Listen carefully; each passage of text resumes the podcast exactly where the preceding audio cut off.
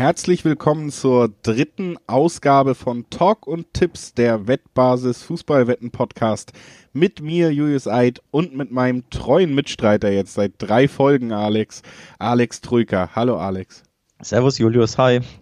Ja, äh, wir sind wieder zu zweit heute, wie in den letzten beiden Folgen dieses ja noch jungen Podcast-Formats und äh, werden auch heute auf die meisten anstehenden Bundesligaspiele blicken, unter anderem aufs Berlin-Derby, auf das Topspiel zwischen Leipzig und Bayern, da ist schon einiges dabei. Dann natürlich auch noch der Blick aufs internationale Geschäft und wie immer auch, bevor es losgeht, natürlich noch einmal der kleine Disclaimer zum Start. Sportwetten sind ab 18 und die Quoten, die wir hier nennen, die können von den Anbietern noch variiert werden. Das heißt, die Angaben sind ohne Gewähr und zusätzlich ganz wichtig auch, Wetten kann Spaß, aber auch süchtig machen. Da könnt ihr euch auch Hilfe holen, wenn das passieren sollte, dass es ein Problem wird, unter anderem beim Support der Wettbasis im Live-Chat oder per E-Mail oder auf spielen-mit-verantwortung.de. Da bekommt ihr Hilfe, wenn Spielen zum Problem wird und wir starten jetzt offiziell in die neue Episode Talk und Tipps. Alex, es geht los, ich habe schon gesagt, direkt am Freitagabend mit einem Derby, mit einem Hauptstadtderby, ein Spiel, was wir noch gar nicht so oft in der Bundesliga-Geschichte sehen konnten, da Union ja erst seit letztem Jahr überhaupt mal im, im Oberhaus des deutschen Fußballs vertreten ist. Aber sie sind auch gut drauf im Oberhaus. Sie sind unglaublich gut drauf. Also ähm, immer wieder muss man da jetzt zum, zum dritten Mal in Folge in der dritten Episode ein bisschen den Hut ziehen vor den Unionern. Ähm, das 3 zu 3 gegen Frankfurt war wieder sehr unterhaltsam. Ja, keine Niederlage, aber vor allem auch da wieder der Fokus darauf, dass das Spiel der Unioner sehr, sehr gut, sehr unterhaltsam, sehr schön anzuschauen ist. Also sie haben da wirklich den nächsten Schritt gemacht hin zu einem offensiveren Stil, attraktiveren Stil. Dementsprechend so ein bisschen das Team to watch, würde ich mal sagen, aktuell, oder?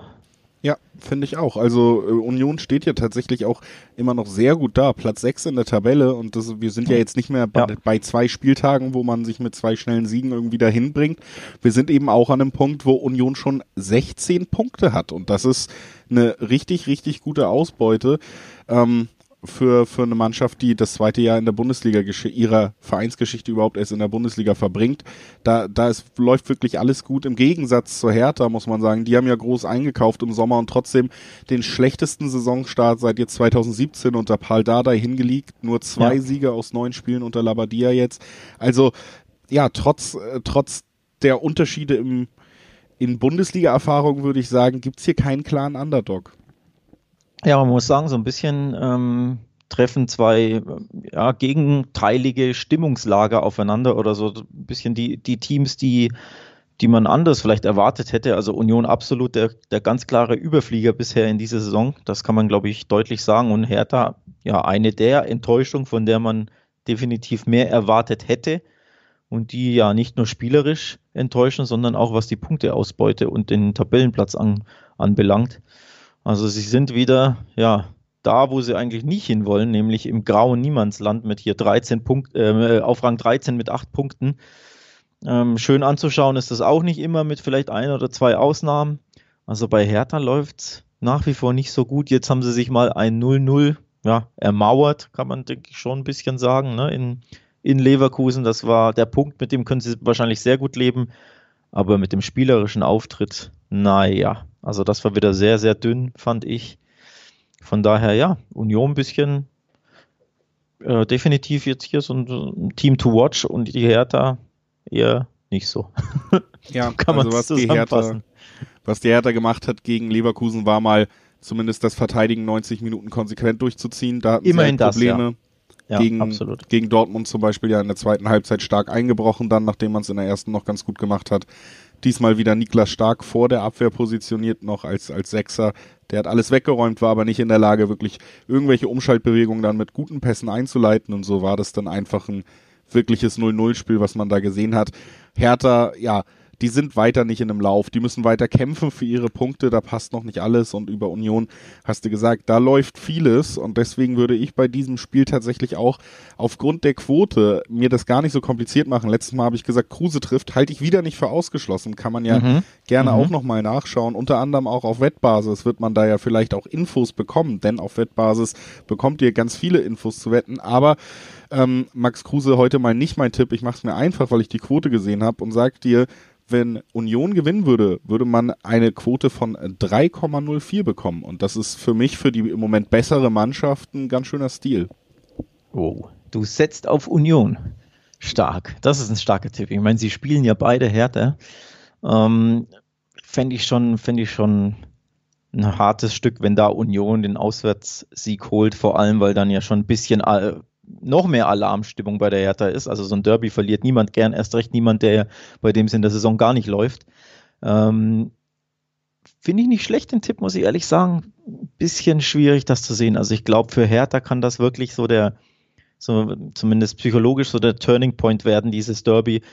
Ähm, da mit einem Sieg, dann kannst du die Saison so richtig einläuten, so ein bisschen. Also zumindest gibt, kann es dir einen Boost geben. Von daher neige ich tatsächlich eher zu einem anderen Tipp, muss ich sagen. Ähm, also unentschieden, schwierig. Die Quoten sind aber äh, attraktiv. Also auf Hertha gehen traue ich mich tatsächlich nicht, weil Union zu gut, zu gut drauf ist.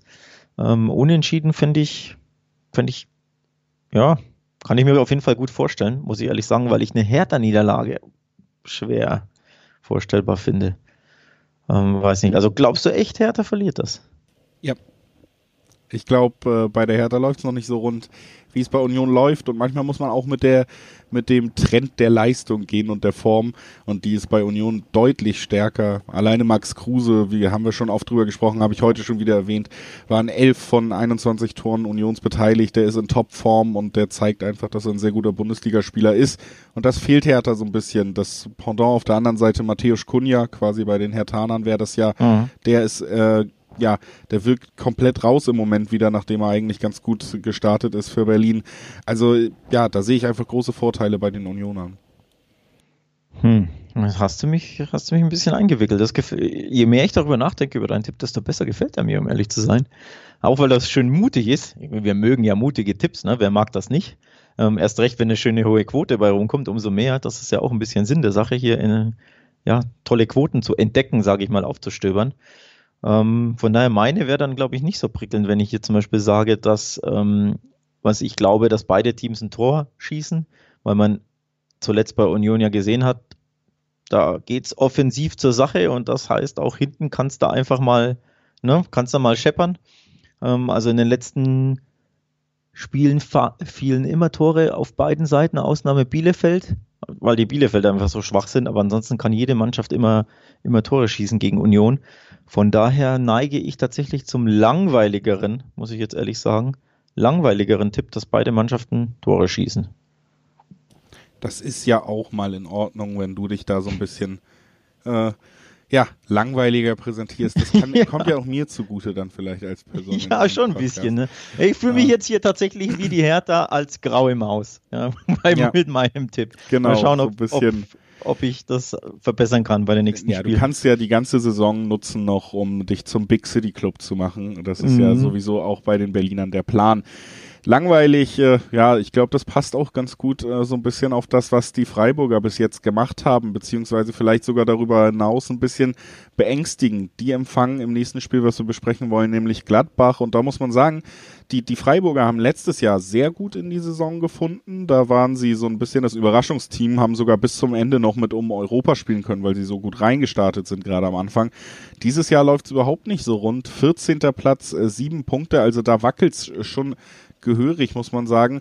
Und äh, man muss wirklich aufpassen, dass man nicht ganz unten reinrutscht. Jetzt aber kommt äh, mit Gladbach wenigstens sowas wie ein Lieblingsgegner, würde ich sagen, Alex. Ähm, ja, Freiburg ist schon ein bisschen besorgniserregend, muss ich ehrlich sagen. Ähm, Lieblingsgegner, Stichwort, ja, Freiburg hat seit 2008 in Heimspielen gegen Gladbach nicht mehr verloren. Das ist schon eine ja, ziemlich überraschende, starke Statistik gegen ähm, ja, eine starke Mannschaft, auch wenn sie natürlich in all der Zeit nicht immer äh, Champions League Teilnehmer oder Aspirant war, aber tatsächlich sehr, sehr, sehr, sehr erstaunliche äh, Heimstatistik für Freiburg. Gleichzeitig ist die aktuelle Form besorgniserregend. Seit acht Spielen hat Freiburg nicht mehr gewonnen. Seit dem ersten Spieltag warten die Breisgauer auf einen Dreier. Dementsprechend so schön die Statistik zugunsten Freiburgs lautet gegen Gladbach in Heimspielen, wirklich viel Hoffnung habe ich nicht, um ehrlich zu sein. Das einzige, also sehe ich auch so, dass jetzt diese Statistik aus der Vergangenheit im Gegensatz zur jetzigen Form nicht wirklich hilfreich ist vielleicht für die Freiburger. Was so ein bisschen Mut macht, sind die Gladbacher an sich, würde ich entgegenhalten, denn die stehen zwar auf Platz 7 mit 15 Punkten, aber haben des Öfteren in dieser Saison in der Bundesliga gewackelt. Deswegen stehen sie auch nur auf Platz 7. Ist ja auch ein bisschen unter ihren Möglichkeiten sozusagen. Sie haben in dieser Saison auch erst einmal das geschafft, kein Tor zu kassieren. Also selbst am vergangenen Wochenende, als es am Ende dann doch deutlich wurde gegen Schalke, hat man ein Tor kassiert. Und was für eins, muss man sagen. Sehr schön ist der Schalker. Um hier ja. auch mal Schalker Lob in den Podcast zu bringen, hatten wir, glaube ich, ja, gar nicht. Kommt, kommt nicht so häufig vor, ne? Ich glaube auch in anderen Podcasts, nicht nur unserem.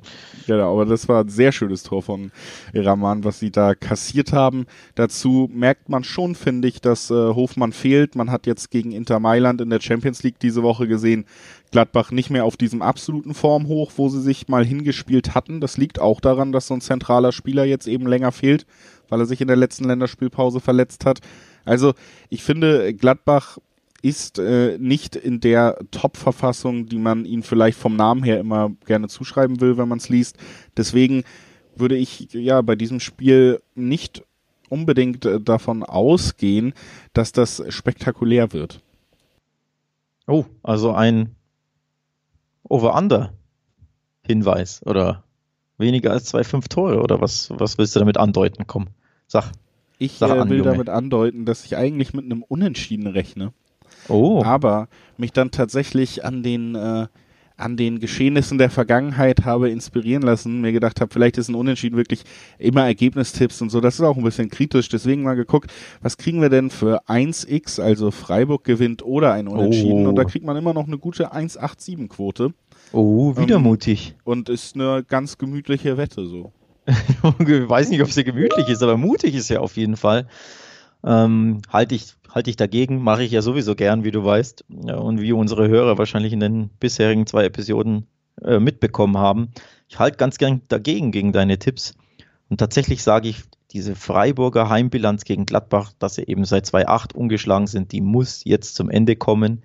Ich tippe also ganz klar auf Gladbach, auch deswegen, weil ich die Quoten erneut sehr lukrativ finde. Bis zu einer 2,0 gibt es bei dem einen oder anderen Anbieter, beispielsweise bei Betfair, BetHard oder Betson für den Auswärtssieg auf Gladbach. Und das finde ich tatsächlich sehr lukrativ und da gehe ich drauf. Ja, wir hoffen nicht, dass du drauf gehst, aber äh, Ach so. nee. Äh, ja, auch natürlich äh, nachvollziehbarer Tipp. Gladbach deutlich äh, vor den Freiburgern, die auch wie gesagt nicht so gut in die Saison gestartet sind. Deshalb äh, ein ja, habe ich da wirklich äh, Verständnis äh, für den Tipp. Bin jetzt aber auch gespannt, wie einig wir uns denn vielleicht jetzt beim dritten Spiel mal werden mhm. können. Das ist nämlich das äh, Spiel von Dortmund in Frankfurt und da spielen so ein bisschen zwei Diven gegeneinander. Also mhm. Frankfurt sowieso als Diva bekannt immer wieder. Team mit sehr viel Stimmungsschwankungen sozusagen, wo immer mal ein gutes Spiel, dann wieder ein schlechtes Spiel und wenn man ehrlich ist, zieht sich genau diese Situation ja auch durch durch die Dortmunder Spiele seit, seit Jahren. Man, man liefert immer wieder guten Fußball und wenn die Stimmung dann wirklich mal ganz gut ist, dann schafft man es eigentlich immer, das mit dem Arsch wieder einzureißen. Das ist so ein bisschen auch der Dortmunder Stil mittlerweile. Ist in den letzten Wochen dann ja auch beim BVB passiert wieder. Ähm, ja, also ich muss sagen, mit der Niederlage gegen Köln hat wahrscheinlich wirklich niemand in der Republik ge ähm, gerechnet, wahrscheinlich auch niemand beim FC selbst. Also für mich kam das völlig aus dem Nichts, dieser, dieser 2-1-Auswärtssieg im Westfalenstadion. Von daher gab da Dortmund so ein bisschen Rätsel auf. Klar, es waren nur zwei Standards, muss man dazu sagen, das ist halt immer so ein bisschen, na, du kannst 100 Standards gut, gut verteidigen und dann ist immer ein bisschen random und Glück dabei, wenn einer jeweils beim zweiten Pfosten irgendwie runterfällt und da dann halt äh, ja, ein Abstauber zustande kommt. Von daher ja, schwer zu kalkulieren, diese, diese Heimniederlage. Das zustande kommt natürlich auch ein bisschen glücklich, finde ich schon auch. Vor allem, wenn man schaut, dass Haaland in der, was war es, 112. Minute gefühlt aus drei Metern den, den Abstauber verpasst. Ne? Da muss er normalerweise nur einen Fuß hinhalten. Ich glaube, wenn er die Szene tausendmal nachspielt, schießt er 999 Mal das Tor. Nur halt in der einen Szene mal nicht. Von daher war das natürlich auch wirklich unglücklich maximal, ähm, die Heimniederlage. Aber auch irgendwo typisch BVB, oder? Ja, also die Unglücklichkeiten, die du ansprichst, die waren natürlich da, die sprechen meiner Meinung nach aber eher, wenn man das ganze Spiel gesehen hat, dafür, dass Köln eben trotzdem nicht gut drauf war. Äh, Dortmund hat keine gute Leistung gezeigt. Also man hat sich das nicht erarbeitet, dass es am Ende wirklich nur Pech war oder so. Das war schon völlig in Ordnung, dass man da sogar mit einer Niederlage vom Feld geht. Wenn du zwei Tore gegen Köln kassierst, egal wie, dann musst du als Dortmund in der Lage sein, das irgendwie zu kompensieren. Und das haben sie über mhm. 70, 80 Minuten fast gar nicht hinbekommen. Und dann am Ende, ja, sind sie dann eben doch ein bisschen glücklos gewesen mit äh, Horland, der jetzt eben auch fehlen wird. Ich glaube, das ist die ganz große Überschrift über diesem Spiel. Dortmund nicht so gut ja. in Form. Und das Problem jetzt, wenn man nach Frankfurt reist, ist, gestern Abend äh, im Champions League Spiel war Horland schon nicht dabei und kurz vor Ende hat äh, der Ex-Stürmer, der Vorgänger, einer der Vorgänger von Holland, Giro Immobile, noch schöne Grüße gesandt. Ist Mats Hummels mhm. richtig schön auf den Knöchel gestiegen. Der konnte nicht mal selber vom Feld gehen ohne Hilfe. Das werden zwei Spieler sein, die am Wochenende fehlen werden. Und das sind exakt die beiden Spieler. Da kannst du, glaube ich, jeden, der sich mit Dortmund auseinandersetzt, fragen, auf die man am wenigsten verzichten kann und möchte bei den Dortmundern. Ja. Also das ja. ist wirklich wirklich ein ganz krasser Einschnitt jetzt in, in das Dortmunder Spiel, wenn der Abwehrchef, der formstarke Abwehrchef und eben der einzige wirkliche Stürmer neben einem 16-Jährigen, der sich noch nicht richtig eingespielt hat, logischerweise. Also da hat Dortmund in beiden Mannschaftshälften auf einmal große, auch strukturelle Probleme, weil diese, diese Grundpfeiler der Formation einfach fehlen. Ja, absolut. Ich muss sagen, da hat Favre jetzt einige Fragezeichen ähm, zu klären. Ich bin wirklich gespannt, wie er aufstellen wird, vor allem mit Blick auf den Haaland-Ausfall oder Haaland, wie du ihn fachgerecht aussprichst. Ähm, bin wirklich, wirklich, wirklich gespannt, ob er Mukuko ranlässt, ob er Hazard so auf die falsche Neun stellt, ob er Reus auf die falsche Neun stellt, ob der Kollege, gibt es den überhaupt noch? Äh, Rainier von Real Madrid ausgeliehen, ob der endlich mal eine Einsatzchance bekommt. Denn eigentlich wurde er genau dafür ge geholt, ne, dass er da hinter Haaland zumindest ein bisschen so die, die falsche Neun geben kann. Also ob der mal, ist er überhaupt fit? Ich weiß es gar nicht, ne? Ja, er, er war ja. Äh, tatsächlich gegen äh, Köln oder zuvor schon ist er für Mokoko aus dem Kader rotiert sogar, war also teils nicht mal mehr eben, auf der eben. Bank. Ähm, natürlich jetzt wieder ein Platz frei oder zwei Plätze mehr im Kader. Eben, aber die Frage ist, rotierst du von der Tribüne ja. direkt in die Startelf? Nee, das, das wird, er, das wird er nicht tun. Dafür genau, hat er genau. auch zu viele Optionen vorne noch. Ne? Also du hast Brandt, Reus, Hazard, Rainer. Du kannst da vor Sancho habe ich vergesse ich schon fast wieder, weil der im Moment nicht so falsche ist. und sehr falsche Neuner, ne? Und und gar keine Neuner und äh, aber so ein richtig, du willst ja trotzdem, naja, ist er schon ein, der das schon halbwegs gut kann. Also ich bin auf jeden Fall gespannt, um das abzuschließen, wie Favre da aufstellen wird, wer, wie er das kompensiert wird, den wirklich schmerzhaften Ausfall ähm, von Haaland. Also das ist, das ist eine schlimme, schlimme Nachricht. Übrigens ähm, heißt es auch, bis Januar wird er ausfallen, Haaland. Also genau. hier einige, einige Spiele verpassen. Also nicht nur das Frankfurt-Spiel, auch sie müssen noch gegen Stuttgart, Bremen, Union und dann voraussichtlich Wolfsburg am 3. Januar ran. Also all diese Spiele wird er voraussichtlich alle verpassen, Haaland. Das ist schon, das ist schon bitter für den BVB. Ja, kann man vielleicht auch kurz sogar noch auf einen äh, netten Newsartikel bei Wettbasis verweisen. Der beschäftigt sich damit, was würde denn passieren oder wie wahrscheinlich ist es, dass Dortmund bald schon ganz auf Holland verzichten muss, dass der schon im Sommer 21 wechselt. Da beschäftigt sich der Artikel mit, habe ich ganz gerne gelesen. Kleiner Verweis von mir. Und äh, wir wollen natürlich auch noch in diesem Duell tippen. Die Eintracht auch äh, relativ lange schon sieglos, seit sechs Ligaspielen. Gut, Köln war deutlich länger sieglos, bevor es gegen Dortmund ging. Dortmund jetzt weiter angeschlagen. Ich äh, tue mich da aber sehr schwer, tatsächlich einen Ergebnistipp abzugeben oder drei Wege-Tipp, weil für mich äh, Dortmund natürlich die Probleme hat, aber immer noch Favorit ist. Ne? Man kann nur ganz äh, schwer einschätzen, wie sie jetzt tatsächlich aus dieser Woche dann am Ende rauskommen. Deswegen habe ich mir da mal was anderes rausgesucht, würde sagen, von beiden Mannschaften erwarte ich eigentlich offensiv durchaus ein wenig Spektakel und deswegen habe ich mir geguckt, was kriegen wir denn zum Beispiel, wenn wir sagen, das wird ein Over 3,5 Spiel. Dann sind wir bei 2,26 bei den Quoten. Das fand ich Ui. ganz interessant. Das finde ich auch interessant. Ähm, wenn ich auf die letzten, letzten Partien der beiden blicke, also auf die letzten Duelle, da gab es illustre Ergebnisse wie 2-2, 3-2, 3-1, 2-2, 4-0. Und all das ne, wären genau deine Tipps quasi. Also von daher finde ich diesen ähm, diesen Tipp wirklich interessant. Die Frage ist, kann der BVB wirklich viele Tore schießen ohne Haaland? Ähm, also weil da fehlt eben der ja, Knipser Bei dem Argument bringe ich ja immer entgegen, dass äh, der Aufschwung Dortmunds in der letzten Saison mit der Umstellung auf Fünferkette, der ging im November los, Holland wurde im Januar geholt. Und da hat man Spiele hingelegt mit äh, Reus, äh, Brandt, Hazard vorne, die wirklich alles abgerissen haben. In, gegen Inter zum Beispiel in der Champions League allein in einer Halbzeit drei Tore erzielt haben gegen italienisches Team mit Conte als Trainer. Das sind schon Benchmarks, die man da auch ohne Holland durchaus setzen konnte teilweise. Und die Spieler sind qualitativ auf einem anderen Level als alles, was Frankfurt hat. Da muss man auch mal ehrlich ja. sein. Boah, dann weiß ich nicht.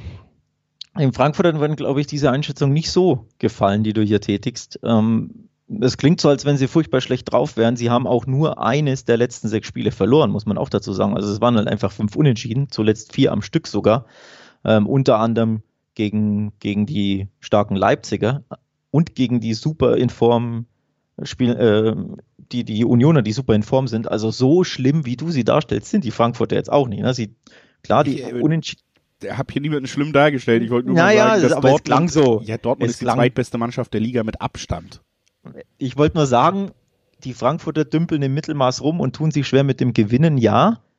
Aber so schlecht sind sie eben auch nicht, weil sie eben auch nur einmal verloren haben in der Saison und das war nur bei den Bayern. Also auch das muss man so ein bisschen im Auge behalten.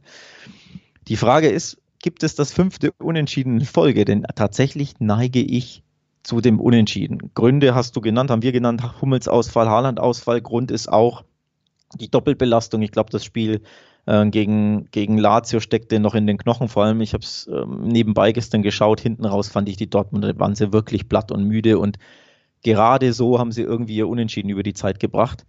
Ähm, also da wirkten sie schon auf mich nicht spritzig gegen Köln, dann die, ne, die Niederlage sogar. Also so euphorisch werden sie auch nicht ins Spiel gehen. Und die Frankfurter wollen eben diese Serie endlich beenden. Dementsprechend, wenn ich beides zusammenrechne, lande ich tatsächlich beim Remis.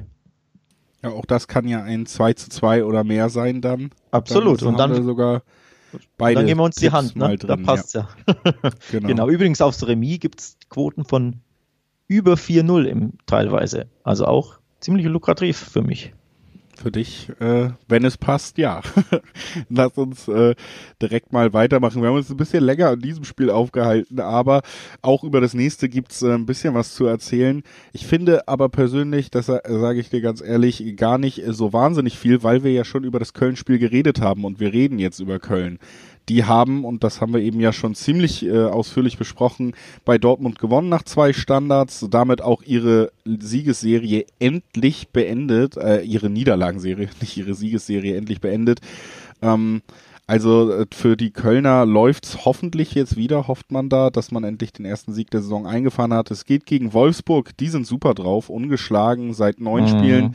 Das haben sie in der letzten Saison auch geschafft unter Glasner. Dann am zehnten Spieltag die erste Niederlage eingefahren. Also jetzt wäre Zeit oder man stellt sogar einen neuen Rekord auf, was das Ungeschlagensein angeht, wenn es jetzt gegen die Kölner geht. Also da, ja, würde ich sagen, trotz des Kölner Siegs sind die Wolfsburger für mich da Favoriten. Ja, finde ich, finde ich interessant den Tipp. Die Frage ist natürlich, wie sehr gibt es ähm, dieser Sieg in, in Dortmund ähm, den Kölnern Auftrieb oder war das wirklich nur so ein Strohfeuer, weil die Mannschaft eben nicht so gut ist und weil eben auch das Zustandekommen beachtet werden sollte, nämlich ich jetzt, ich jetzt thematisiert, ein, nur zwei Standardtore, also nichts rausgespieltes, sondern ein bisschen Glück, ne, nochmal. Ähm, die bessere Mannschaft ist, denke ich, Wolfsburg. Vom Spielerischen auf dem Papier, vom Lauf her, ähm, vom Psychologischen, ne, dass sie Selbstvertrauen haben. Das hat man ja jetzt gesehen beim 5-3 gegen, gegen ähm, die, die Bremer. Das war ein verrücktes Spiel, aber wer fünf Tore schießt, der strotzt vor Selbstbewusstsein. Dementsprechend neige ich tatsächlich, auch wenn die Kölner zuletzt endlich gewonnen haben, zum Tipp auf Wolfsburg, muss ich ehrlich sagen, ja.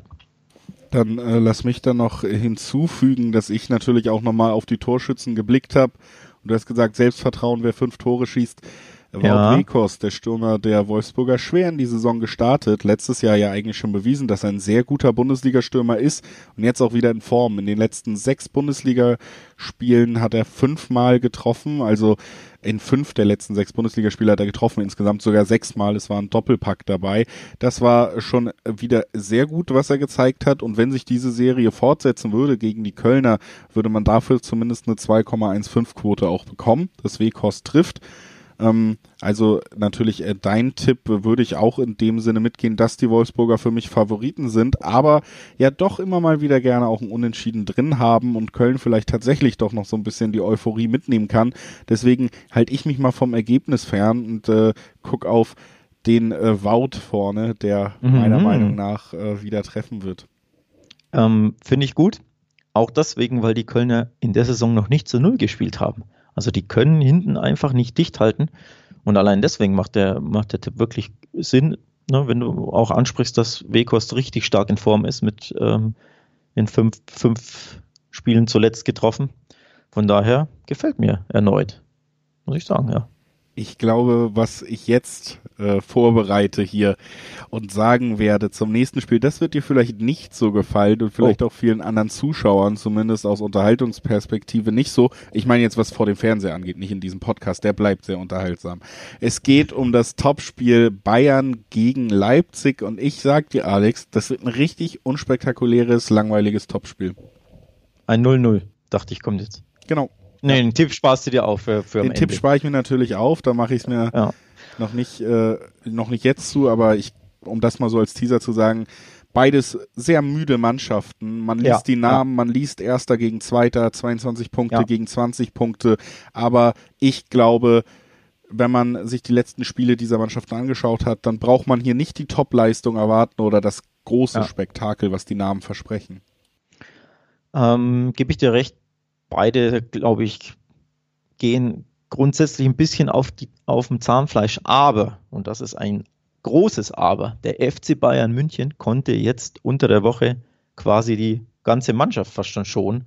Denn das war ja eine C11, die da bei Atletico Madrid spielte und immerhin einen Punkt holte. Ganz am Ende kam Müller rein, okay, äh, Hernandez hat noch gespielt, okay, und Sané, der ist ja sowieso nicht, nicht gesetzt, kein, kein Stammspieler aktuell, wird nur eingewechselt. Aber ansonsten, ja, sogar Neuer wurde geschont. Und dementsprechend hat da Hansi Flick wirklich schon unter der Woche den Fokus auf dieses Topspiel gegen Leipzig jetzt gesetzt. Und deswegen sage ich, so müde wie du denkst, werden die Bayern nicht sein, denn sie konnten sich schon. Ja, äh, da hast du mich ein bisschen, ja, erwischt. Ja, ein bisschen erwischt. Das macht äh, schon, kann man so sagen. Ich würde dem aber natürlich auch noch, um meine These nochmal zu verstärken, jetzt nicht nur die aktuelle Form, sondern wir gucken ja gerne auch mal auf Statistiken. Letzten drei Spiele endeten alle unentschieden. Sie endeten sogar 0-0 größtenteils wirklich, also auch torlose Unentschieden. Man kann nämlich dazu sagen, dass Bayern in den letzten 70 Ligaspielen getroffen hat, außer zweimal. Und das war eben bei 0-0 Remis gegen Leipzig. Das können sie ja. also dagegen halten. Gewinnen können sie aber nicht so wirklich, auch nicht gegen die Münchner. Das haben sie selten geschafft. Deswegen äh, spricht da auch viel wieder von Unentschieden, außer natürlich, das hast du gesagt, das Leistungsgefälle, was generell schon ein wenig auf Seiten der Bayern eigentlich liegen sollte in diesem Duell, das wird noch größer, weil Leipzig erschöpfter ist, weil sie noch in Europa gespielt haben, während Bayern, wie du gesagt hast, viele Spieler schon konnte gegen Atletico. Also das vielleicht tatsächlich so das Fragezeichen hinter meiner These, aber ja, ich ich glaube, das wird nicht torreich, um das zumindest mal festzuhalten. Ne? Man kann auf der anderen Seite auch noch sagen, dass die Leipziger die Mannschaft sind mit den meisten Schüssen, ohne daraus Tore zu erzielen. Ganz vorne dabei Alexander Sörlot und Dani Olmo, 15 und 20 Torschüsse, ohne überhaupt einen Treffer zu erzielen. Und auf der anderen Seite eben die Münchner, die glaube ich, ja, selbst wenn sie gewinnen sollten in diesem Duell, das klassische Turnierpferd-Motto nicht höher springen als man muss umsetzen werden. Mhm. Und deswegen habe ich tatsächlich mal geguckt, was kriegen wir denn für Under 1,5? Also wir legen uns hier nicht auf ein 0-0 fest, sondern ein Tor für die Münchner ist sogar drin.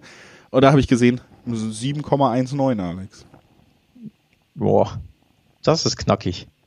Das, das gefällt dir gut, ne? Ja, also Merk ich finde, bei allen Vorzeichen und bei den Statistiken ja. der Vergangenheit ist es tatsächlich meiner Meinung nach deutlich zu hoch als Quote. Ja, und dann sage ich, halte ich dagegen mit dem genauen Gegenteil-Tipp, beide treffen. Sprich, es fallen mindestens zwei Tore. Ähm, die Quote ist zwar nicht so sexy wie deine, aber die Bayern haben massive Abwehrprobleme in dieser Saison. Ähm, die Null können die gar nicht mehr halten, gefühlt. Also wirklich, äh, ja, das, das stimmt einfach nicht in der Abwehr, warum auch immer. Das wird Hansi Flick besser einschätzen können als ich. Ähm, aber auf jeden Fall haben sie einfach massive Probleme, die Null zu halten. In Stuttgart, wir haben es beide gesehen, ja, sie haben 3-1 gewonnen, aber es hätte auch 3-3 oder 4-3 für Stuttgart ausgehen äh, können, also locker. Ähm, die Bremer haben 1-1 geschafft, die, die Dortmund haben zwei Tore geschossen, sogar die Kölner hatten reihenweise Chancen, haben am Tor geschossen. Die Bayern haben Abwehrprobleme hinten. Ähm, dementsprechend traue ich da definitiv Leipzig ein, ein Tor zu in der Allianz Arena. Und Lewandowski traue ich natürlich immer Tore zu, denn der ist nochmal, der ist jetzt ausgeruht gewesen, der musste ja nicht spielen bei Atletico. Von daher halte ich da dagegen, Julius. Das muss ich dann so hinnehmen, Alex. ähm, ich werde jetzt natürlich weiter versuchen, dich auch mal überzeugt zu bekommen. Vielleicht klappt's klappt schon beim nächsten Spiel. Da sprechen wir über den Gegner der Münchner am vergangenen Wochenende. Die Stuttgarter haben wir, wie gesagt, auch in diesem Podcast schon des Öfteren gelobt, ähnlich wie Union. Die fahren an die Weser in die Hansestadt Bremen. Also logisch zu Werder. Werder haben wir auch schon äh, über den Gegner gesprochen. Das macht das alles ein bisschen einfacher, um zurückgreifen zu können. Erinnern sich vielleicht die Hörer, du hast es gesagt. 5 zu 3 gegen Wolfsburg verloren. Spektakuläres Spiel, muss man sagen. Man hatte durchaus die Chancen, da auch mit einem Remis rauszugehen, sich das selber hinten raus versaut, noch einen Platzverweis bekommen und dann eben verloren. Und äh, wie gesagt, die Stuttgarter gegen die Münchner fand ich wieder einen sehr schönen Auftritt hingelegt. Ja. Da hat aber einfach die Reife gefehlt. Ja, Reife kann man, kann man so sagen, klar. Ein bisschen Glück hat ihn, hat ihn auch gefehlt, um ehrlich zu sein, vor allem wenn ich auf diesen, ja, auf das Tor schaue, das äh, Neuer verschuldet hat, wo er dann doch den generösen Schiedsrichterpfiff bekommt. Also weiß nicht, ob das mit klar, er zupft ihn ein bisschen, da kann man sagen, da fehlt die Reife, warum zupfst du? Aber du kannst auch sagen, ja, Neuer hatte einfach Glück, den vielleicht sieben von zehn Schiedsrichtern pfeifen das nicht als, als ähm, Foul. Also das halte ich bei Bayern und Manuel Neuer für eine sehr positive Statistik. Der pfeifen 10 von 10 pfeifen das als Foul. Ist das so, ja? ja bei okay. allen anderen hast du recht, aber da. Ja.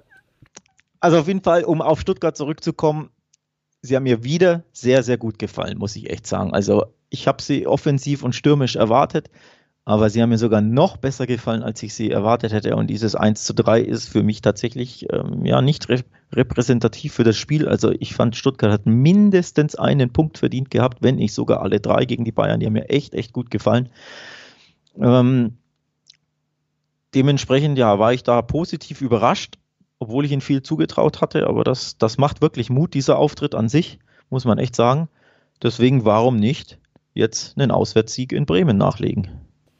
Geht die Frage an mich, dann sage ich Die Frage gerne, geht an dich, genau. Dann sage genau. ich dir nämlich gerne, warum das kein Auswärtssieg oh. für die Stuttgarter wird. Also ich gebe dir völlig recht. Ich finde wirklich, dass Stuttgart hat spannende Spieler. Wir haben Kalajdzic schon mal erwähnt in diesem Podcast, aber auch Wamangi Tuka, der sich in den letzten Spielen richtig ins äh, Blickfeld gespielt hat. Junge, spannende Spieler, ein richtig schönes, temporeiches Flügelspiel, was man in der Liga mhm. auch viel, viel zu selten sieht, von viel zu wenig Vereinen. Äh, alleine deswegen macht es Freude, Stuttgart-Spiele zu gucken im Moment. Aber ja. ich habe fehlende Reife angesprochen, was vielleicht gegen die Münchner noch so ein bisschen unfair ist, denn da verliert man auch, wenn man reif ist, als Großteil ja. dieser Liga. Aber ich habe mich da vor allen Dingen eben auch auf die Eindrücke der Partien davor bezogen. Und da kannst du sagen, allein in den letzten drei Spielen lag Stuttgart jeweils in Führung, hat am Ende dann noch sieben Punkte abgegeben, obwohl man geführt hat. Und das ist so ein Muster, was sich eh durchzieht. Also, dass die Stuttgarter gut mitspielen, auch oft nicht verlieren, was ja schon eine gute Leistung ist als Absteiger, aber eben auch oft am Ende nur das Remis mitnehmen. In den letzten fünf Spielen waren da vier Remis bei, die Niederlage gegen die Münchner kein Sieg. Ne? Und ich glaube, diese, ja, diese Reife oder wie sagt man auch so ein bisschen diese Drecksauigkeit, die vielleicht mal für so einen Sieg her muss, die ist bei Bremen irgendwie ähm, Abgezocktheit, da, hättest du sagen Abgezocktheit können. war das Wort, was mir nicht eingefallen ist, ja. Äh, du hast völlig recht. Ne? Und ich glaube, das ist bei Bremen die Saison so ein bisschen mehr gegeben. Das werden sie entgegenhalten können. Die Bremer genauso oft ja eigentlich äh, mit den Unentschieden fünf in den letzten sechs Spielen, also ähnliche Statistik wie die Stuttgarter, aber auf eine andere Art, auf eine dreckigere Art. Und ich glaube, diese dreckige Art, die ist genau die, die Stuttgart immer wieder zum Stolpern bringt im Moment. Also ich muss sagen, wenn man wirklich nur auf die reinen Zahlen, auf die Resultate blickt, spricht unfassbar viel für ein Remis. Wir hatten das letzte Woche ja schon bei, bei Wolfsburg gegen Bremen. Ähm, beide Mannschaften sind spezialisiert auf das Unentschieden. Ähm, Stuttgart vier der letzten fünf Unentschieden gespielt und die Bremer sechs der letzten sieben, wenn ich das richtig sehe. Nee, fünf der letzten sechs, sorry.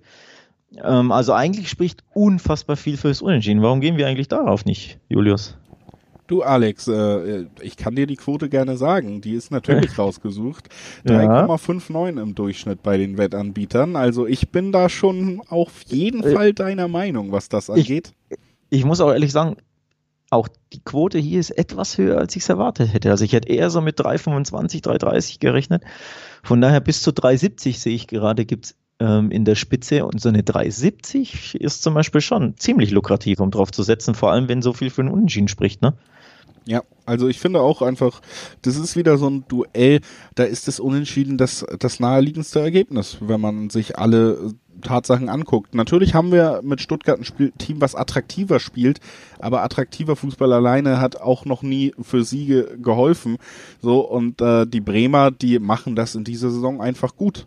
Da, ja. Das hat man so vielleicht nicht auf dem Zettel wie bei Stuttgart, da redet man nicht so stark drüber, aber Bremen hat letztes Jahr eigentlich eine Saison eines Absteigers hingelegt und dann den Kader noch verschlechtert und steht jetzt auf Platz 11. Das ist für mich fast dieselbe Sensation wie ein Aufsteiger auf Platz 10. Also da, da nehmen sie sich nicht so viel, was die Ausbeute und die Verbesserung zum letzten Jahr angeht, meiner Meinung nach. Pass auf, und warum widerspreche ich mir jetzt nicht einfach hinten raus und sage etwas, was doch einen anderen Tipp vielleicht in Betracht zieht. Der letzte Sieg Stuttgarts in Bremen war 2006, als sie Meister wurden. Das ist sehr, sehr lange her. Und ich bin auch ein Freund davon, der sagt, wenn Serien sehr lange gehen, negativ oder positiv, irgendwann müssen sie ja mal wieder zum Ende kommen. Also warum nicht doch, für diejenigen, die vielleicht kein Fan davon sind, auf Unentschieden zu setzen, warum nicht doch auf den Auswärtssieg der Stuttgarter? Und dann so. auch Meisterschaft Stuttgart? Na, das nicht, aber auch da die Quoten ziemlich saftig mit 2,55 im Schnitt. Also wer das Unentschieden nicht so mag, warum nicht auf die Stuttgarter setzen? Auch ein interessanter Tipp. Wer, wenn ich mich zwischen den beiden Mannschaften wirklich einfach nur zwei Weg sozusagen entscheiden müsste, wären auch die Stuttgarter meine Wahl. Aha. In diesem Duell. Das, Schön. Da gehe ich dann, auf jeden Fall mit. Siehst du, und dann kannst du zum Beispiel die Draw No Bet ins Auge fassen, die beim Unentschieden sind. Na, kriegst du die Kohle zurück. Und dann kannst du schön auf den, auf den Stuttgarter äh, Sieg setzen zu Quoten von 1,88 in der Spitze. Also auch nicht sehr schlecht. Vielleicht auch nochmal so ein Hinweis. Wir, wir sagen ja. ja, du hast gerade einen Fachbegriff verwendet, den nicht mal ich kannte, wenn ich ehrlich bin, mit Draw No Bet.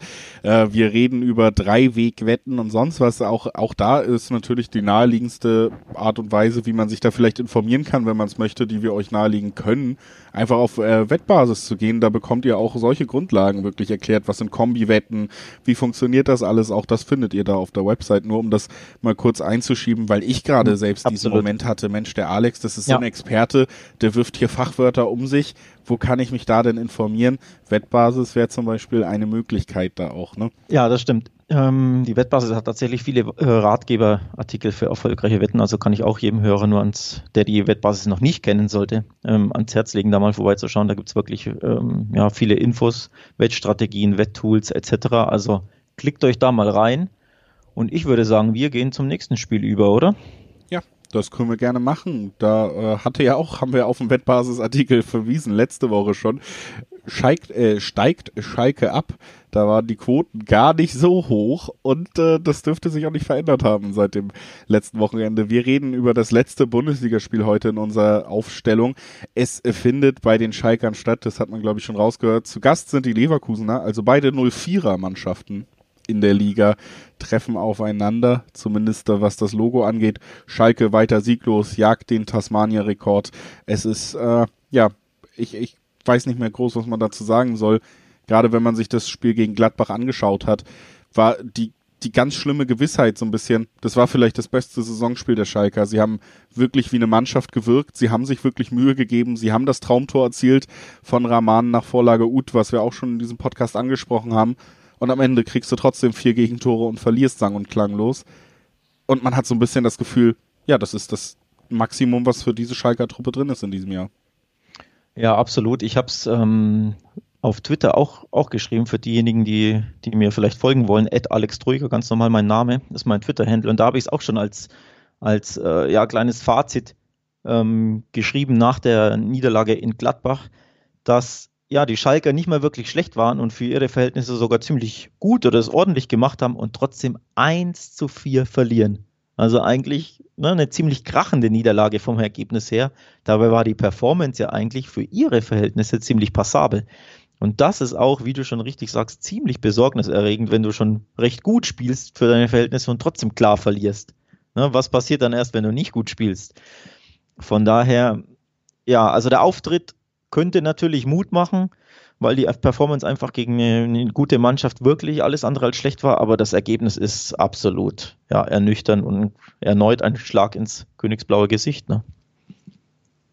Ja, ich finde auch einfach, also es ist einfach eine enttäuschende ähm, Situation für, denke ich, jeden, der es mit den Königsblauen hält. Also das steht generell fest, aber ich sehe einfach auch im Moment keinen Ausweg. Ne? Du hast jetzt sogar wichtige Spieler so quasi abgesägt mit, mit Harit vor allen voran, haben wir ja letzte Woche auch geredet über diesen Suspendierungs-Kahlschlag. Man hat Ibisevic abgegeben, obwohl man offensive Probleme hat, nur um ein Zeichen zu setzen, um mal was auszulösen. Und wieder ist es ja verpufft, ähnlich wie der Trainings, äh, Trainerwechsel, als David Wagner dann irgendwie bei 18 un, äh, Spielen ohne Sieg war und dann entlassen wurde. Manuel Baum kam. Manuel Baum ist mittlerweile in äh, dieser Situation, dass er der schlechteste Schalke-Trainer, was den Trainerstart angeht, seit Karl-Heinz Marotzke, du wirst ihn noch kennen, aus äh, 1967 ist. Also genau so schlecht ist Schalke übrigens auch unterwegs. 1967 war das letzte Mal, wo sie nach neun Spieltagen auch punktemäßig so schlecht dastanden. Ne? Und das sind historische Tiefstwerte. Auf der anderen Seite sollten wir natürlich jetzt auch, äh, wenn wir über ein Spiel reden, nicht den Gegner außen vor lassen.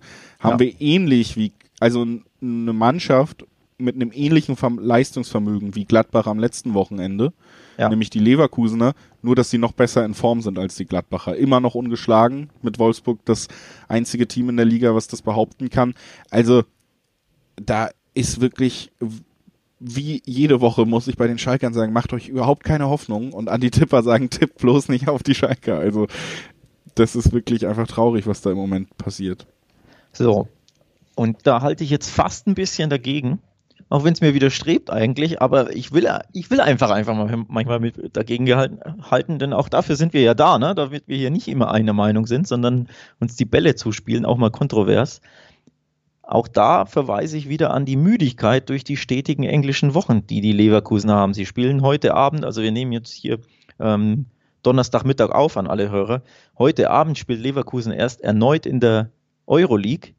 Und ich blicke gern auf das letzte Spiel gegen die Hertha. Auch da hat Leverkusen für mich etwas müde gewirkt und man hat es auch am Ergebnis abgelesen, da kam nicht so viel hinten raus. Gegen sehr defensive Berliner gab es eben nur ein 0-0 auch weil den Leverkusenern nicht wirklich was eingefallen ist gegen eine ausgeruhte Mannschaft. Und das Gleiche könnte ich mir jetzt erneut auch am Sonntag vorstellen gegen die Schalker. Die Schalker spielen zu Hause.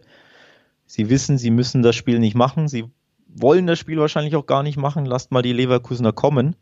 Und die Leverkusener, Euroleague-Partie in den Knochen, müssen dann erstmal das Spiel gegen die Schalker machen. Ja. So, also so leicht wird das, glaube ich, nicht für die Leverkusener, muss ich ehrlich sagen. Euroleague heute ist natürlich richtig. Auch da übrigens äh, findet ihr auf Wettbasis heute noch, wenn ihr heute den Podcast hört, denkt, oh, heute sind auch noch gute Spiele in der Euroleague, könnt ihr euch da natürlich auch weiterführend informieren. Da gibt's viele Info- und äh, Tippartikel auch zur Euroleague heute. Aber um zurückzukommen zu dem, was du eben gesagt hast, ich finde, natürlich hast du recht, dass Leverkusen nicht den berauschenden Fußball auch der letzten Saison größtenteils spielt. Ne? Man merkt immer noch, dass Havertz als Schlüsselelement, als kreatives Element da einfach fehlt im Bosch-System im Moment.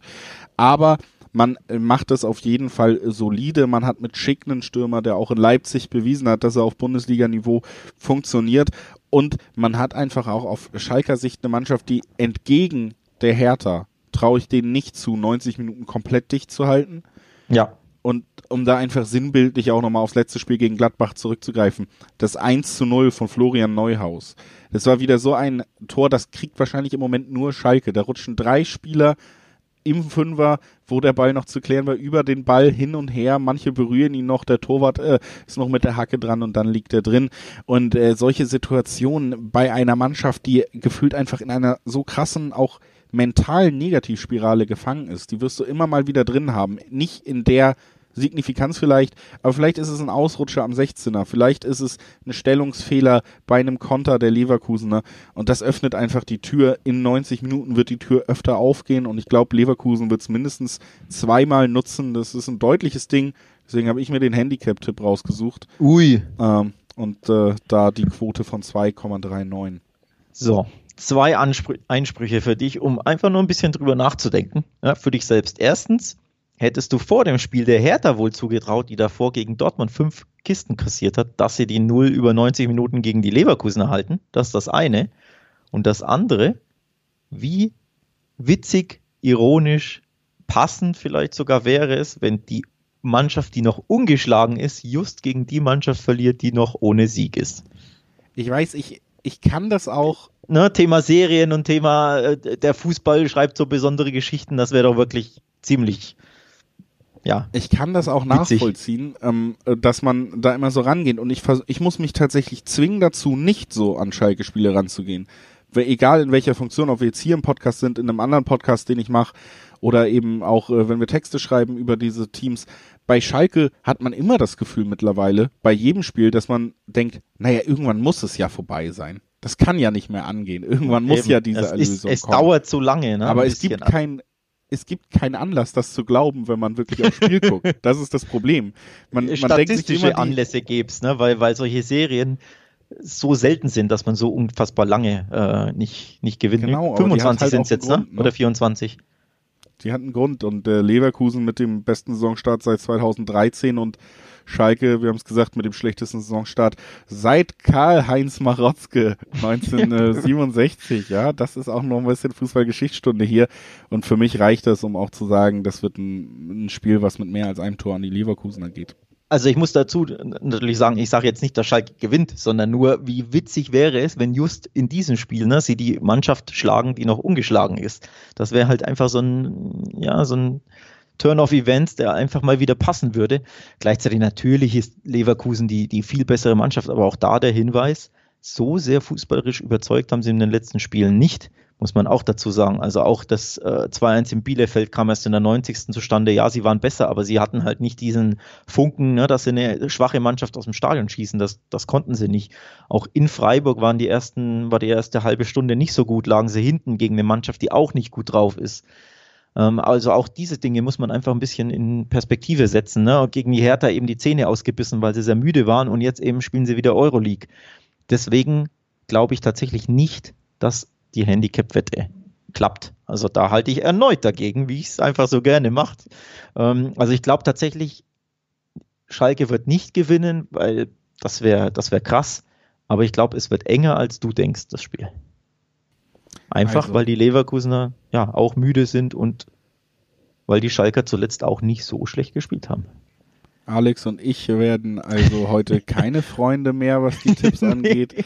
Aber naja, vielleicht äh, können wir ja Freunde werden, liebe Hörer, oder sind es schon. Wir würden uns äh, einfach, ich würde das jetzt mal an dieser Stelle nutzen, um da auch mal kurz drauf zu verweisen, natürlich sehr freuen, wenn ihr diesen Podcast abonniert auf äh, der Plattform, auf dem ihr den Podcast hört. Und natürlich, wenn ihr zum Beispiel bei, bei Apple Podcast hört, da gibt's ja die Möglichkeit, Rezension zu schreiben und uns da fünf ja. Sterne geben, wenn euch der Podcast gefällt, dann eine positive Rezension schreiben. Das hilft uns ungemein, würde uns wahnsinnig freuen, wenn ihr an diesem Podcast Spaß habt und das dann eben auch ein bisschen weitergebt. Einfach da nochmal der Hinweis von uns, dass das eine Sache ist, die einfach richtig, richtig gut für uns wäre und dass wir uns dann natürlich drüber freuen würden. Und ähm, ja, ich dachte, das ist ein ganz guter Anlass dafür, denn wir wechseln jetzt das Land, Alex. Wir mhm. schauen in die Premier League traditionell, wie in diesem Podcast bis jetzt immer, würde ich sagen. ja, stimmt, Hinten stimmt. raus eben nochmal die internationalen Spiele. Da haben wir uns auch wieder zwei rausgesucht, die ich persönlich, ja, gerade auf englischem Boden ist das Spiel für mich äh, ein sehr ja, interessantes, obwohl die Tabellenposition das vielleicht nicht unbedingt hergibt. Äh, es geht um Tottenham gegen Arsenal. Ja, traditionell ist das Stichwort. Traditionell sprechen wir mal wieder über Tottenham. In jedem unserer drei Podcasts bisher haben wir immer auf die Spurs ge äh, geachtet und ein Spiel der Spurs rausgepickt. Das liegt nicht daran, dass Julius oder ich Fan dieser Mannschaft wären oder Anhänger oder Sympathisant, sondern einfach, dass es ja richtige Kracherspiele jeweils waren ähm, der Spurs, also gegen Man City, gegen Chelsea zuletzt und jetzt eben das North London, London Derby gegen Arsenal. Also es sind einfach diese Spitzenspiele, die die Spurs jetzt in Folge ge gespielt haben. Das ist der Grund, warum wir immer über diese Mannschaft sprechen. Ja, Spitzenspiel zumindest auf dem, also vom Namen her und von der Brisanz her, aber nicht unbedingt auf dem Papier, wenn man auf Arsenal blickt, oder? Nee, also was gebe ich dir völlig recht, war ja auch so ein bisschen das, was ich schon in der Anmoderation damit meinte. Arsenal ist wirklich überhaupt nicht in Form im Moment, hat äh, seit drei Spielen nicht mehr gewonnen, was in den Top Six Mannschaften in Anführungszeichen in England sehr selten ist was den Saisonverlauf angeht, außer man hat vielleicht mal äh, so einen so einen Spielplan wie die Spurs jetzt. Und vor allen Dingen eben auf dem schlechtesten Tabellenplatz, das muss man sich mal vorstellen, seit August 1993. Also Arsenal hat ja schon in den letzten Jahren nicht unbedingt immer guten Fußball gezeigt oder viele Erfolge gefeiert, außerhalb der FA Cup-Veranstaltung. Aber im Moment läuft es in der Liga wirklich auch gar nicht rund und man ja. schießt vor allen Dingen einfach keine Tore. Das Offensivspiel ist wirklich unkreativ. Die, die Mitte ist da falsch besetzt, was den Kader angeht. Da funktioniert nicht viel. Spieler wie Pepe, der sich dann direkt eine rote Karte abholt im letzten Spiel. Also es ist so, im Moment passt da sehr wenig und die Euphorie unter Ateta, die so ein bisschen am Anfang da war, als er übernommen hat, als ja, junger ja. Coach mit Vereins-DNA, die schwindet schon wieder rapide im Moment bei den ja, Gunners. Ähm, die ist fast schon, fast schon weg, die schwindet nicht nur, die ist aktuell wahrscheinlich auf dem Tiefpunkt, definitiv. Ähm, apropos Tiefpunkt auch der Sturm, du hast es angesprochen, in vier der letzten sechs Spiele konnte Arsenal kein Tor erzielen. Das ist unglaublich. Ähm, ja, es waren auch ein paar schwere Spiele dabei, also bei Man City 0-1 verloren, ähm, gegen Leicester 0-1 verloren, Leicester auch richtig stark drauf aber dann auch ein 0-0 gegen Leeds, ein 0-3 gegen Aston Villa zu Hause. Also, boah, das war wohl das, ja, der bittere Höhepunkt so ein bisschen. Und auch jetzt am Wochenende wieder gab es wieder eine Niederlage gegen die Wolves. 1 2. Also Arsenal ist da wirklich ja in der Krise. Und erklären kann ich es mir ehrlich gesagt so wirklich nicht. Hast du irgendwie eine Erklärung, warum das so schlecht läuft aktuell? Ich glaube, einerseits ist der Kader überbewertet. Also mhm. ich bin der Meinung, dass wir da nicht viele Spieler haben, wo man raufguckt und sagt, Mensch, die würden auch bei einem anderen Top-6-Team in England wirklich bestehen können. Du hast ein paar spannende Spieler mit Sakar jetzt, der jung ist, mit Tierney, den man geholt hat, der noch jung ist, aber die sind eben auch genau das, noch jung. Ne? Du hast eine mhm. Innenverteidigung, die sich äh, dann doch oft um einen äh, David Luiz irgendwie äh, formieren muss, der zwar an guten Tagen ein richtig guter Verteidiger sein kann, an schlechten Tagen dir aber auch Spiele alleine verlieren kann. Das war schon immer sein Style, was die ja. äh, Konsistenz angeht. Und vorne, wie gesagt, du hast einen Aubameyang, der hat auch eine sehr gute letzte Saison gespielt und einen Lacazette. Das sind so, glaube ich, die naheliegendsten Namen. Lacazette ist, hat nie das erfüllt in der Premier League, was man sich von ihm versprochen hat bei seinem Wechsel. Ist ja. solider Ab, äh, solider Finisher, jemand, der da ist und auch Tore schießen kann, aber niemand, der dieses eine oder diese eine Fähigkeit hat, die dann auch mal es wirklich schafft, eine Abwehr konstant zu überraschen für Spiel, für Spiel, für Spiel. Aubameyang hat das mit seiner Geschwindigkeit, die wird allerdings einfach nicht ins Spiel gebracht, weil man sich auch immer weiter fallen lässt, weil man kompakt verteidigen will und weil man dann nicht die richtigen Umschaltspieler hat. Und das fehlt Arsenal alles im Moment und macht es sehr trist anzusehen. Und das sind tatsächlich lustigerweise, wo es mir wirklich gerade aufgefallen, während ich es gesagt habe, so ein paar Punkte, die beim Gegner, nämlich bei Tottenham, halt einfach vorhanden sind. Diese Umschaltmomente, ja. diese extrem guten Individualisten im Angriff mit Kane, mit Son, mit Bale, der jetzt wieder äh, sich nach und nach da in die Startelf arbeitet, mit einem Bergwein, der eine gute Saison spielt. Da sind die eben da und das ist auch der ganz große Unterschied. Da, da ist Tottenham auch, was die Spielerqualität angeht, einfach am Konkurrenten, am Stadtnachbarn vorbeigezogen. Ja, und was man auch nie außer Acht lassen sollte, unabhängig von Qualität von Spielern, von Profilen, von taktischen Herangehensweisen. Die einen haben Selbstvertrauen und die anderen eben nicht, ne? weil wenn die Ergebnisse ausbleiben und wenn du vor allem keine Tore schießt, wie sollst du dir Selbstvertrauen holen? Das holst du dir halt über Ergebnisse und über Erfolgserlebnisse, äh, nämlich Tore und das fehlt also Ähm, Arsenal aktuell auch komplett. Ja, und bei den Spurs ist es eher das Gegenteil. Ähm, die sind nämlich schon seit, ich glaube, neun Spielen umgeschlagen, wenn ich das richtig sehe, ähm, in der Premier League. Also richtig, richtig stark, auch wenn es zuletzt nur 0-0 gegen Chelsea gab, aber ich glaube, damit kann Mourinho sehr, sehr gut leben. Zumindest, wenn man, wenn man das Spiel geschaut hat, hat man gesehen, dass die Spurs ja mehr oder weniger auf Unentschieden gespielt haben und zufrieden waren äh, mit dem 0-0. Aber ansonsten läuft es richtig, richtig gut bei denen. Also von daher ist die Ausgangslage komplett anders ne, bei beiden Vereinen. Ja, man, man muss vor allen Dingen auch sagen, du hast es ganz am Anfang gesagt, der Spielplan bei Tottenham war jetzt hintereinander City, Chelsea, Arsenal. Wenn ja. du da rausgehst, mit einem Sieg und, gegen City, einem ja. Unentschieden gegen Chelsea und ich nehme mal meinen Tipp vorweg, mit einem Sieg gegen Arsenal, dann gehst du mit sieben Punkten von neun aus diesen drei Topspielen in Folge. Das ist auch richtig stark. Übrigens, ich fürchte, wir werden in den nächsten Wochen auch weiter über die Spurs sprechen. Ja, sie können jetzt einmal durchschnaufen gegen Crystal Palace am nächsten Spieltag danach, aber dann kommt der FC Liverpool und dann spielen sie gegen Leicester City und dann geht es gegen die Wolves. Also die Kracherwochen bei den Spurs gehen weiter. Das sind ja absolute Wochen der Wahrheit. Ähm, von daher spannend zu sehen. Ich fürchte, wir werden nicht das letzte Mal über Mourinhos Team gesprochen haben in diesem Podcast. Das denke ich auch. Und wenn wir das nächste Mal drüber sprechen, denke ich, werden wir zurückblicken und sagen, das North London Derby, das haben sie auch gewonnen. Oh.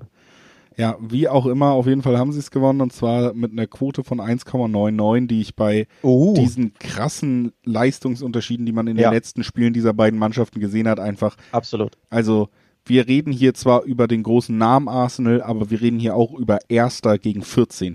Und dafür ja, ja. ist das eine sehr gute Quote. Ich muss auch sagen, ich bin absolut überrascht beim Anblick ähm, der Quoten im Dreiweg auf Sieg Tottenham. Die spielen jetzt auch noch zu Hause. Sie sind sehr viel besser drauf. Sie haben strotzen voller Selbstvertrauen. Sie haben diese starke Serie, Arsenal die schwache Serie.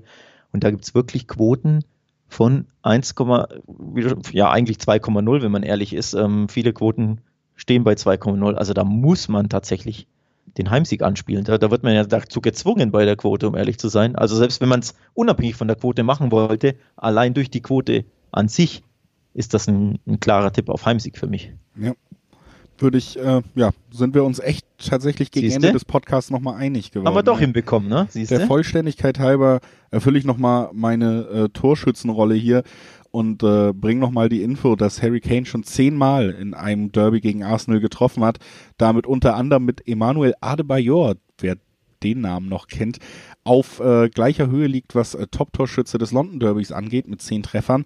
Er kann alleiniger Top-Torschütze dieses Duells werden. Mit elf Treffern sollte er treffen. Die Quote dafür wäre 2,1. Auch das wollte ich nochmal nachreichen.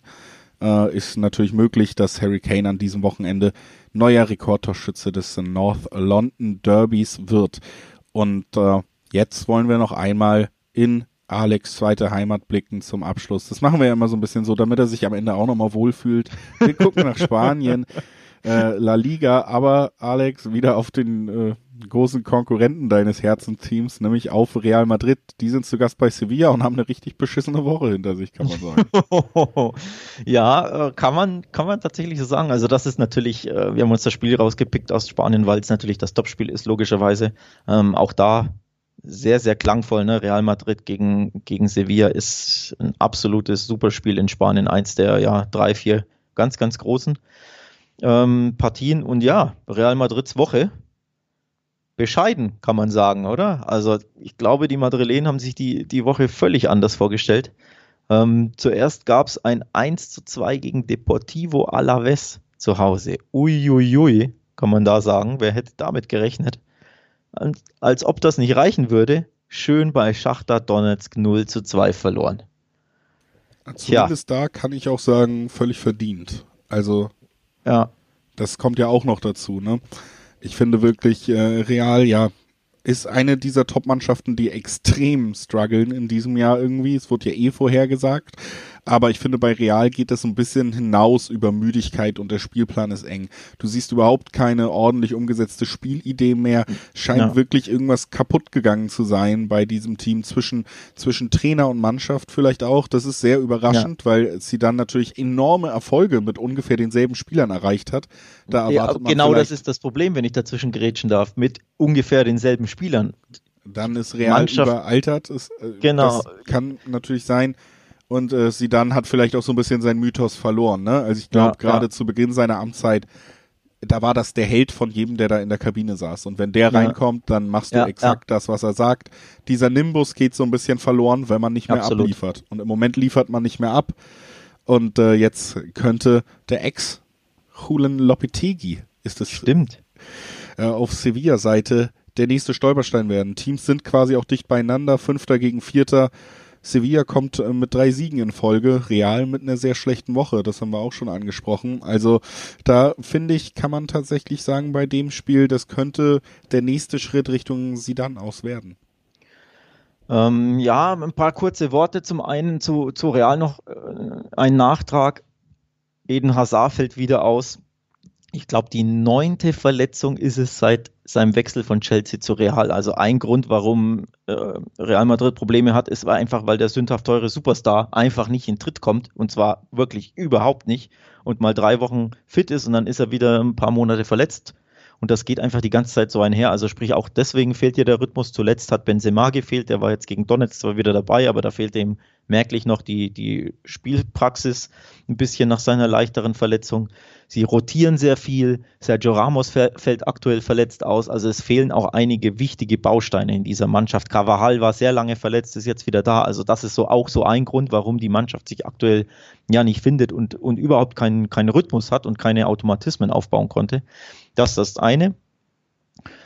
Das andere ist mit Blick auf Sevilla in der Liga, ja, da lief es zuletzt drei Siege in Folge, aber unter der Woche jetzt gab es ein krachendes 0 zu 4 gegen Chelsea in der Champions League. Dadurch haben sie Platz 1 verloren, werden nur Zweiter in der Gruppe. Ähm, damit werden sie leben können, aber dieses 0 zu 4 ist erstaunlich. Also hätte ich so nie Olivier Giroud. Genau, das hätte ich so nie erwartet. Es war ja quasi, ähm, ja, man wusste vorher schon, dass es auf dieses eine Spiel jetzt ähm, ankommen wird, ne, dass sich die, die, der Tabellensieger entscheidet und dass sie da mit 0 zu 4 zu Hause verlieren, überrascht mich völlig. Und dementsprechend, ja, sind die auch jetzt nicht, also man muss natürlich gucken, wie sehr werden sie davon äh, aus der Bahn geworfen oder können sie das abstreifen und, ne, und weiter geht's in der Liga. Ich glaube, wer es definitiv ähm, diese Niederlage unter der Woche nicht abstreifen können wird, ist Real Madrid. Denn ich glaube, die sind richtig, richtig angenockt. Und Sevilla kann den, ja, ich will jetzt nicht sagen, den K.O. geben, aber um, diese, um in diesem Sprachblick, äh, Sprachbild zu bleiben, sie können ihm wirklich nochmal einen schönen Low Blow geben, dem Kollegen Sedan. Ja, also um das äh, sehe ich genauso, habe ich ja auch schon ausgeführt, deswegen würde ich auch bei diesem Spiel zumindest mal mich so weit aus dem Fenster lehnen zu sagen, wenn man dazu neigt, auf die großen Namen zu gehen, dass er denkt, ach, Real Madrid holt das schon, wäre ich bei diesem Spiel sehr vorsichtig. Ja. Ähm, ich muss ehrlich sagen, Blick auf die Quoten jetzt. Bin sehr, sehr überrascht, dass sie komplett ausgeglichen sind. Wirklich buchstäblich komplett 2,63 im Schnitt auf den Sieg Sevilla und 2,62 im Schnitt auf den Sieg Real Madrid. Da hätte ich auch tatsächlich erwartet, dass die Quote bei Sevilla vielleicht sogar ein bisschen niedriger ist. Ähm, weil Real, wie gesagt, diese Horrorwoche hinter sich hat und komplett angenockt ist. Und du weißt es ja, unsere Hörer, vielleicht der eine oder andere, der mich kennt, weiß es auch. Ich schaue ja tatsächlich so gut wie ausnahmslos jedes Spiel von Real Madrid. Und dementsprechend, die sind wirklich, wirklich nicht gut drauf. Und bei der Quote nochmal 2,63 im Schnitt auf Sevilla setzen, lohnt sich absolut. Das ist doch ein nochmal schöner und ordentlicher Quotentipp am Ende dieses Podcasts, mit dem wir dann das Ganze für heute gut sein lassen wollen. Das war, wie gesagt, nochmal unser kurzer Ausflug ins internationale Gewässer, der ja genauso dazugehört wie ein Großteil der Bundesligaspiele. Die haben wir auch schon besprochen. Und deshalb bleibt uns am Ende eigentlich nur noch, uns zu verabschieden und zu bedanken bei jedem, der eingeschaltet hat. Und das äh, wollen wir natürlich auch tun. Dankeschön und tschüss. Tschüss, danke, Servus.